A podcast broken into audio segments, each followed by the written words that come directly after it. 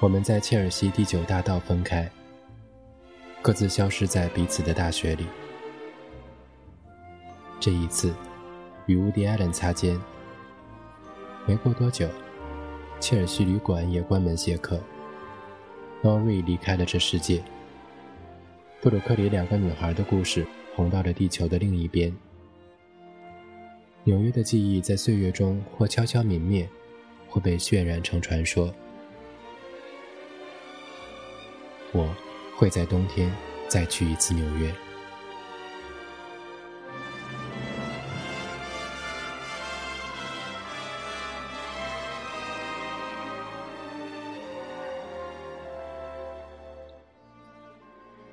与知名的切尔西旅馆仅相隔两个街口，这家也在切尔西的青年旅馆要简陋得多。换洗室是公共的，房间除了上下铺的床外，基本放不下别的东西。不过能在曼哈顿中心找到这样一处还算干净又便宜的住处，已经十分难得。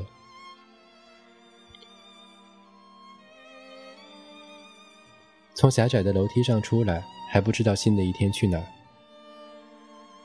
纽约是这次旅程的最后一站，已经在这里住了几天。旧金山的每个区都有截然不同的风格，虽然号称是美国亚洲人最多的城市，但居住的界限仍十分明显。不同人群互不干扰地生活在自己的圈子里，在米深几乎看不到一个东方人的影子。相反。纽约的很多片区虽然也有各自的社会化功能，却更显出互相融合的局面。来之前并不知道，这里竟是世界知名的同性恋聚居区。在切尔西街头，除了不少色情店，街边也多了很多不同种族的同性情侣。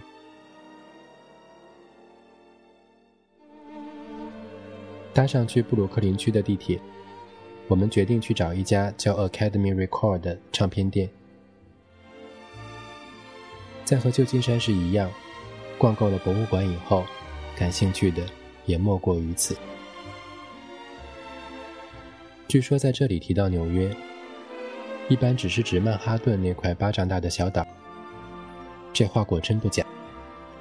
刚出地铁，感觉空气的流动都慢了下来，像是瞬间跳入另一个世界。近十一点，街上仍旧人烟稀少，店铺基本都是关的，风很冷冽，天却意外清澈。不远处的威廉斯堡铁桥空荡荡的，在阳光下有点寂寥。不出所料，Academy Record 要中午才开。周围的店卖的似乎都是旧东西，家具和服装之类。随意逛了几家后，倚在十字路口的栏杆上看天。路人肯定不会相信这两个人是专门过来等一家普通二手唱片店开张。店很小，卖的东西着实没有什么新意。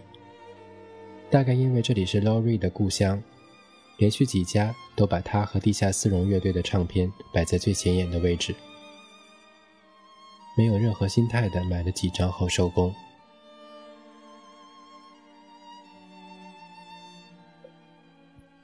在附近一家叫武士的日本料理店解决中饭，门口挂着帘子。中午明媚的阳光没能完全照进来，只是偷偷的溜进一些不安分的光线。那感觉像极了记忆里很多懒洋洋的中午。若是在过去。肯定有很多细小的灰尘在光线里跳舞，此刻却是干净的。点过单后，老板娘突然回身，跟厨房的师傅讲粤语。心里小惊讶了一下，因为除了店里十足的装修风格，他连口音都带着浓重的日式英语的腔调。下午乘地铁回到曼哈顿，到了中央公园和自然历史博物馆。路线奇怪，看上去完全是即兴所为。中央公园的草莓园特别小，有种静谧的氛围，公园里的人比隔条马路外的人动作都慢了半拍。坐在长凳上休息，享受了一会儿下午不太温暖却很舒服的阳光。对面就能看到约翰列侬曾居住过的达科塔公寓。如果说白天的行程是没有目的的乱走，那么临近傍晚又再次逛到第十八街的 Academy Record，就绝对是极尽无聊的选择了。晚餐还是日本料理，在吧台看年轻的师傅把三文鱼削成一片一片。不一会儿又见他在和里边的人说粤语。即使在到处是华人的这里，还是平添很多无缘由的错乱。跟那小哥聊了一会儿，他在纽约读书，老家在深圳葵冲，大概回家的次数也不多。他对深圳的记忆更多停留在几年前。临走时说：“下次再来这边吃饭呢。”我们礼貌的回答：“好。”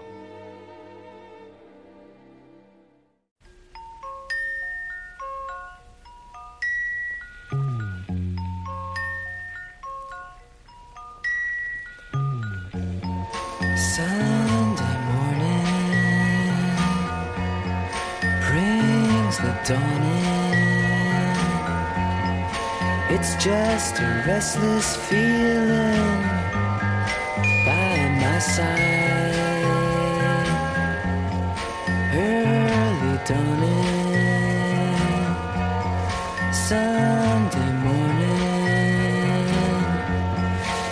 Just the wasted years so close behind. Watch out, the world's behind you. There's always someone around you who will call. It's nothing at all.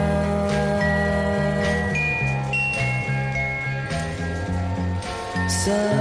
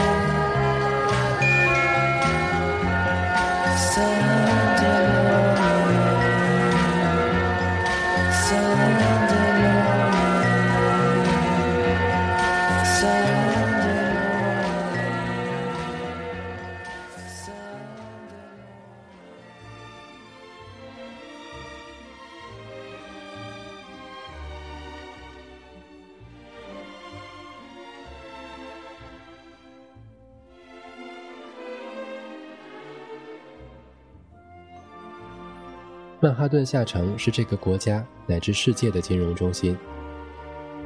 曾经的世贸中心已经不在，不过地铁还是保留着原来的称呼。下车后，跟工作人员打听世贸中心在哪个出口，他严肃地反问：“你指的是 Ground Zero？”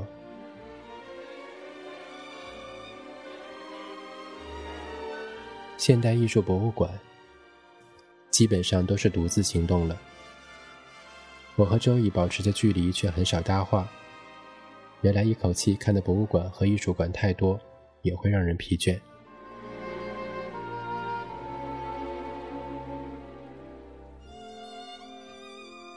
连饭都没吃，终于在夜幕降临前赶到洛克菲勒中心。City Pass 的最后一页，顶层的景观毫无新意，跟帝国大厦上的一样，只是灯光中的曼哈顿比前夜多了一层氤氲。来自世界各地的游客拥挤着拍照，我只是觉得冷。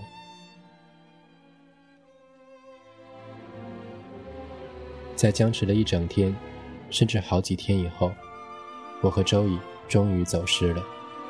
确切的说，是我甩开了他，顾自离开。当然，我们都知道回去的路。如果再让我选择一次，不能保证是否还会有如此的结果。一个人走出大厦的门，轻吐了一口气，嗓子仍旧干得难受。连续几年的出行，必是如此的不停透支。饥饿让夜色更加寒冷，决定独自到韩国城吃晚饭。过度劳累，加上之前淋了不少雨，有点咳嗽，迫切需要能暖胃的食物。那是一条不长的街，密密的排了些韩国饭馆。门口等待的学生们用韩语叽叽喳喳笑个不停。老板娘用蹩脚的英语辛勤地招呼每位客人。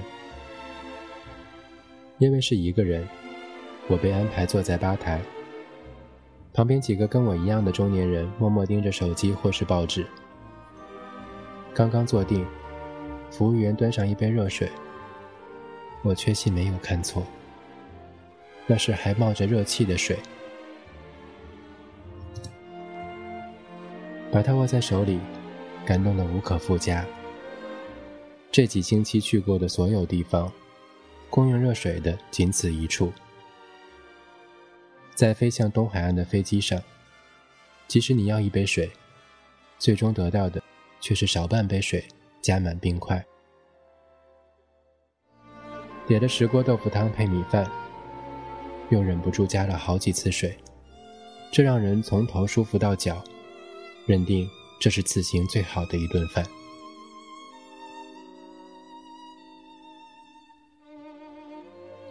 吃过饭，步行到不远处的 Macy's。第五大道拥挤依旧。这里跟中国的大都市一样，就算没有目的，即使是深夜，行人还是像上了发条似的停不下来。看着两旁的摩天大楼一排排后退。真的就有白先勇在《纽约客》里描写的那种感觉，自己只有一丁点儿那么大了，淹没在这个成千万人的大城中。我觉得得到了真正的自由，一种独来独往、无人理会的自由。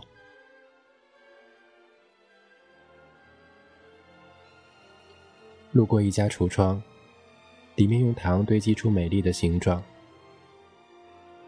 那童话般的场景，就像几天前在圣诞前一夜到达旧金山，背着登山包在魔术般的城市街道上上下下，像是误闯到地球的傻瓜。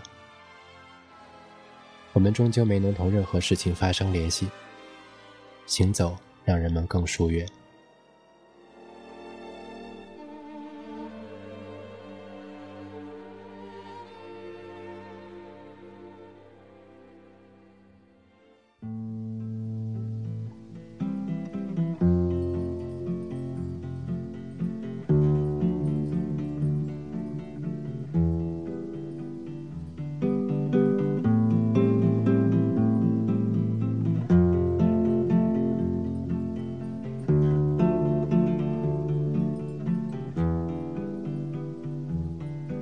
It's four in the morning, the end of December. I'm writing you now just to see if you're better. New York is cold, but I like where I'm living. There's music on Clinton Street all through the evening. I hear that you're building your little house deep in the desert. You're living for nothing now. I hope you're keeping some kind of record. Yes, and Jane came by with a lock of your hair. She said that you gave it to her that night that you planned to go clear.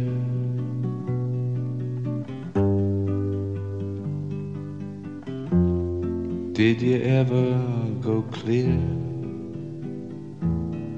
Oh, the last time we saw you, you looked so much older.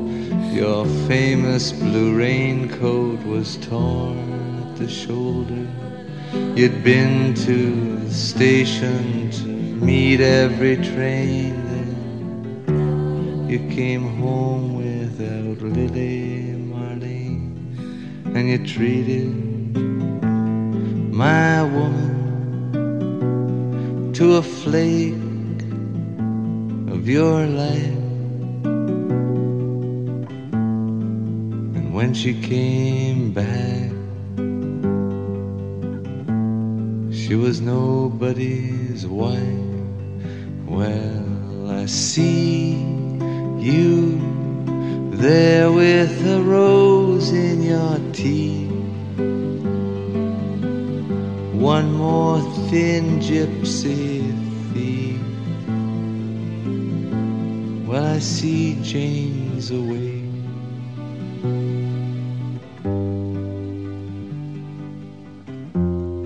She sends her regard.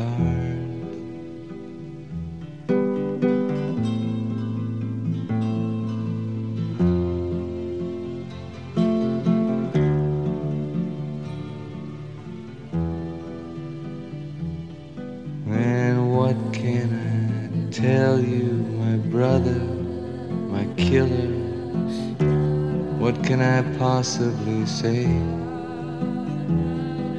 guess that I miss you. I guess I forgive you. I'm glad you stood in my way.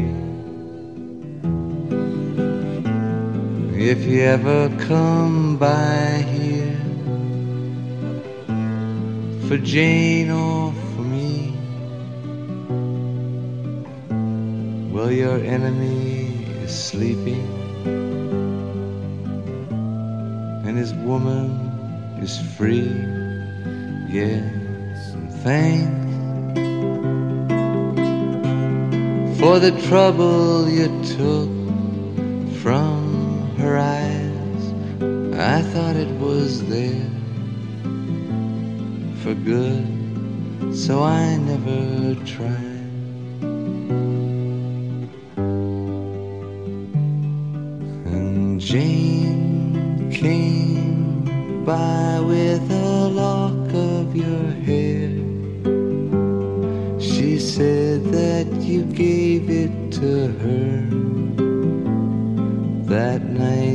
You plan to go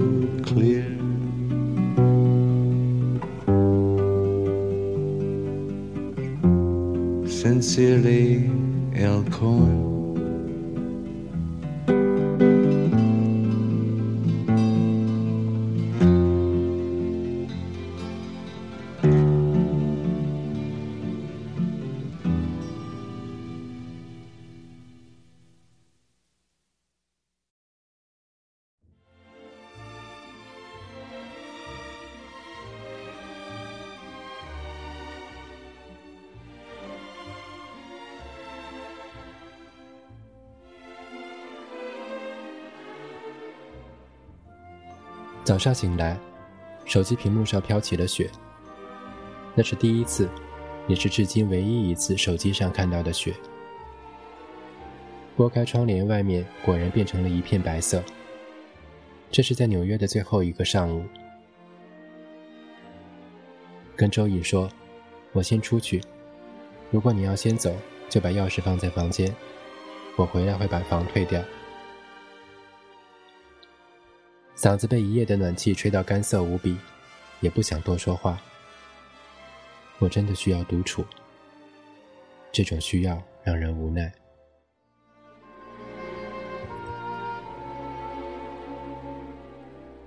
来之前在西海岸转飞机时，被迫在亚特兰大等了一夜。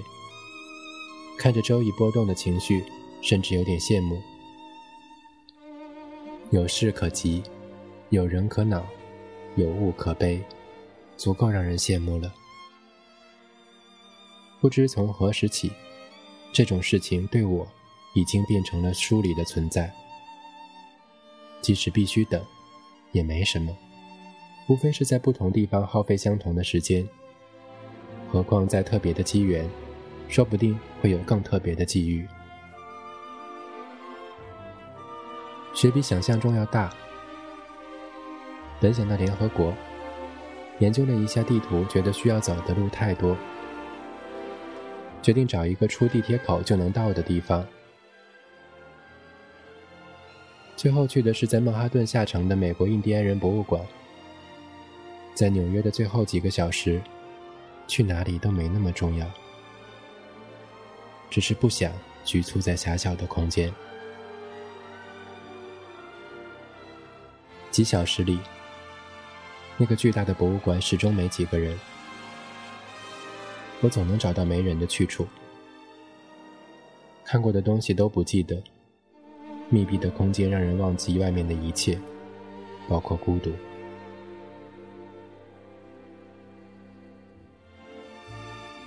出门时积雪开始变厚，就顶着雪回去。这一路再也没带伞，好像早已忘了怎么在雪地里走似的，几次都差点滑倒。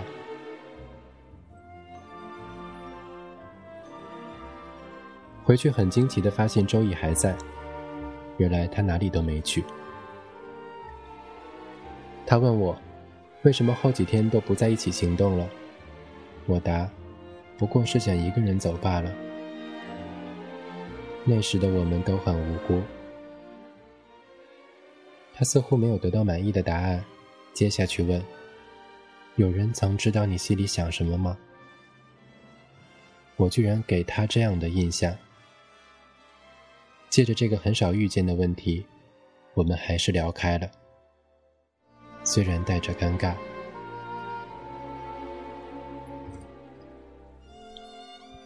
很快就到了告别的时候，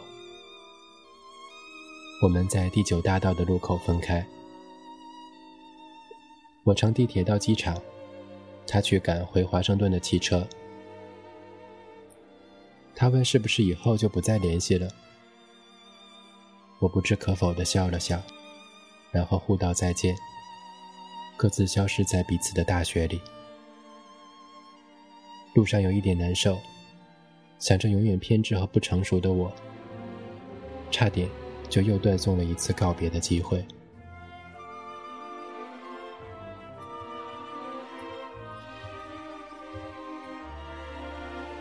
刚进地铁站，一个在外面的黑人喊住我，问我有没有零钱给他买票。第一天在英格沃清晨的画面闪过，某些情感仿佛就散开了似的。我下意识地摇摇头，起身往站里走，随即想到，手上这张不限次的交通卡还剩两天，可以送给他。再转身，已经不见了人。走下楼梯时，甚至有点失落。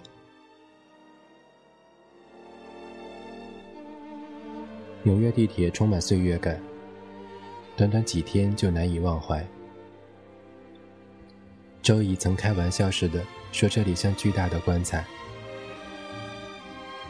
那深邃冷感的地下通道，每次钻进钻出，都是一个难以预见的陌生。”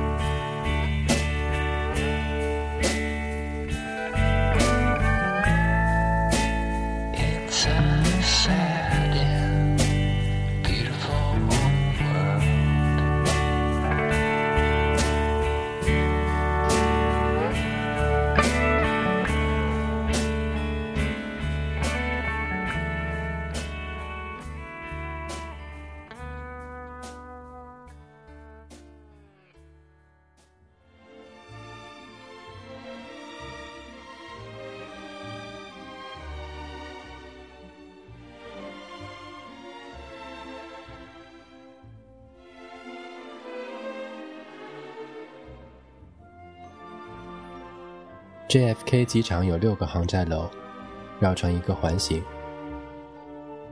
在机场快轨入口，比我还年轻不少的检票小伙子问：“知不知道你像谁？”我不解。他说了一部电影里的演员名字。这已经是此行到的第八个机场。办理值机时才想起机票上名字写错了的事，结果根本没人在乎你叫什么。坐在候机厅，大片雪花不紧不慢地飘下来。我终于有时间开始考虑航班是否能按时起飞。没走出几步，已经忘了刚刚的检票员说的是哪部电影。刚到美国时，萦绕了一整天的《让子弹飞》也早已不留痕迹。对太多情节的忽略，造就了此时的失落。可我就要回去。坐在候机室一堆国人中间，窗外飞机像是用不了多久都会被大雪埋起来，嗓子眼里涌上一股浓浓的泡面味道。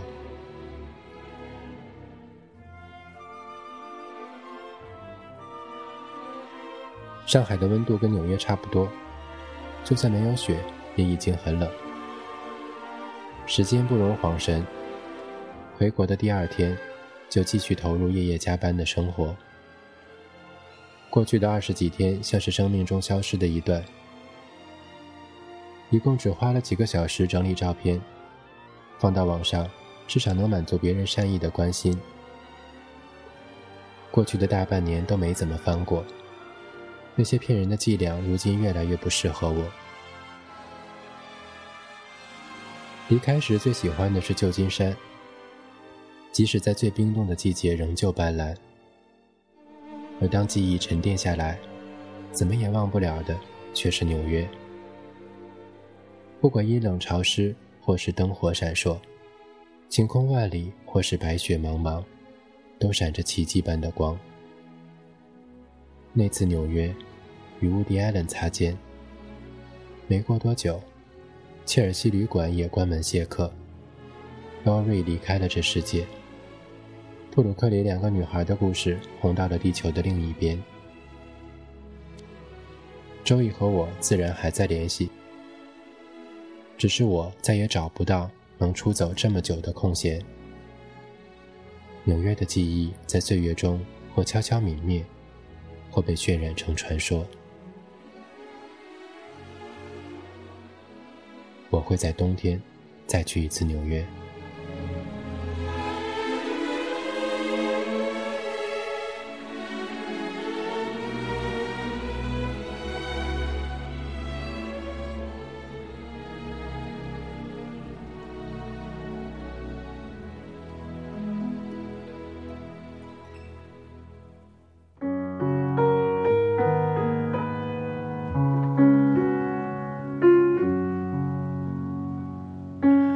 If I have to go, will you remember me? Or will you find someone else while I'm away?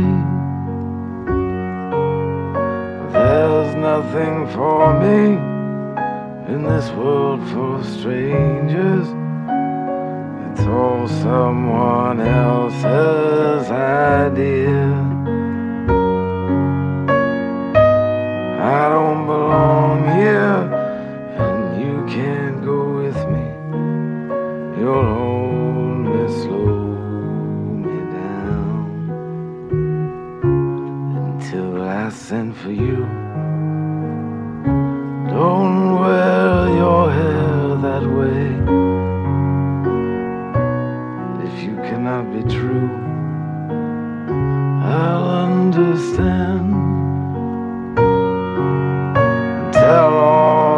others you hold in your arms.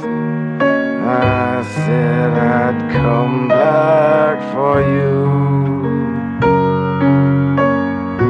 I'll leave my jacket to keep you warm. That's all that I can do. And if I have to go,